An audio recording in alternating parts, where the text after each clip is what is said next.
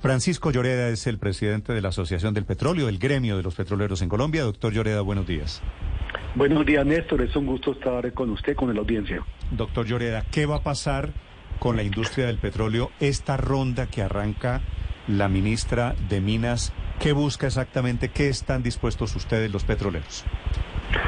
Dos cosas. Eh, la primera, con la ministra acordamos un proceso para eh, revisar los contratos existentes de exploración de petróleo y gas en el país.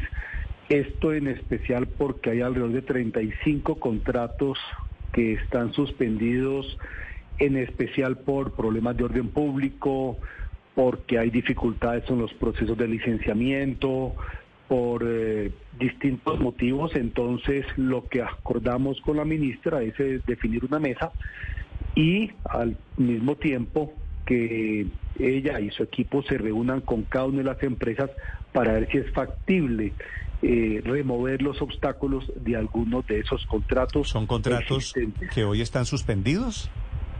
Son contratos existentes, pero que están suspendidos por parte de la Agencia Nacional de Hidrocarburos por distintos motivos.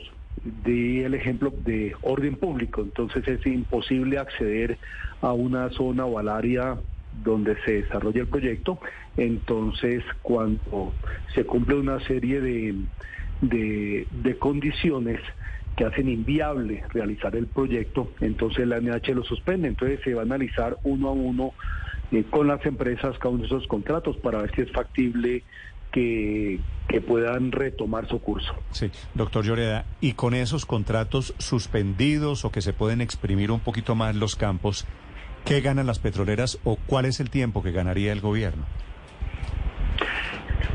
Si, si esos contratos se, se, lograsen reactivar, y la verdad es que nosotros la impresión que tenemos es que alrededor de unos 10 de esos contratos de pronto es factible reactivar si hay una un gran apoyo del gobierno nacional en garantizar las condiciones para que eso ocurra, pues eso se sumaría a los contratos de exploración que existen, pero eso, para ser muy francos, eso no le dan un brinco al país.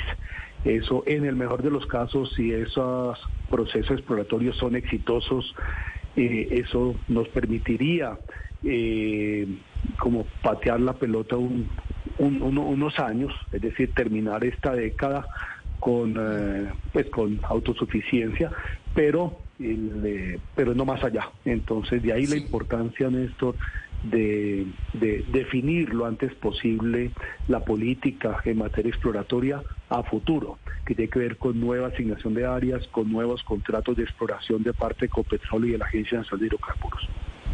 No le dan un brinco al país, es que, doctor Lloreda, es decir, ¿cuántas reservas probadas hay en estos 35 contratos que están suspendidos y que se busca ahora reactivar? No sabemos cuántas reservas eh, probadas hay, pero los estimativos que tenemos es que eh, nos ayudarían estos contratos, no solo los suspendidos, sino los que están eh, suscritos, pues para que Colombia continúe produciendo petróleo y gas sin perder la autosuficiencia eh, durante, durante esta década. Pero recordemos que las reservas probadas del país en petróleo y gas están entre 7 y 9 años. Entonces, pues de ahí la importancia de definir lo antes posible la política exploratoria futura.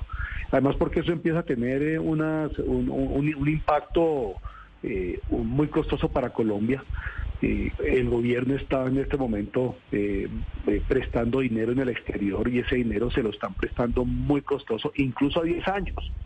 Incluso a 10 años, por una razón, porque eh, hay quienes no están dispuestos a prestar, el plata al país a una tasa razonable si no hay una garantía de que Colombia la va a poder pagar incluso a 10 años.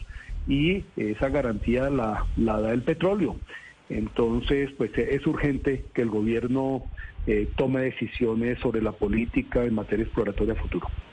Sí, y al respecto una última pregunta. ¿Le han ustedes indagado a la ministra de Minas por los nuevos contratos a futuro? ¿Y qué dice? ¿Y si también ya está cambiando su postura frente a lo dicho en un comienzo?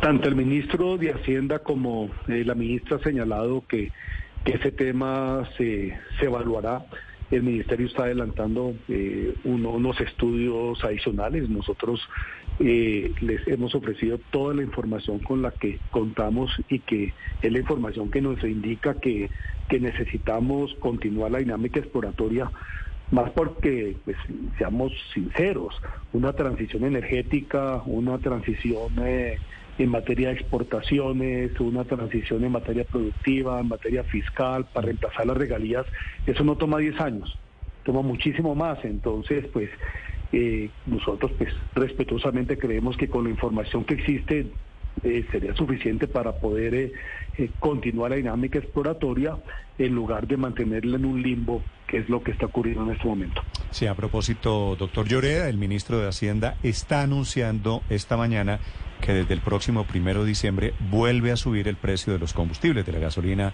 y del diésel en Colombia. Gracias, doctor Lloreda. Feliz día. Muchas gracias, Néstor. Estás escuchando Blue Radio.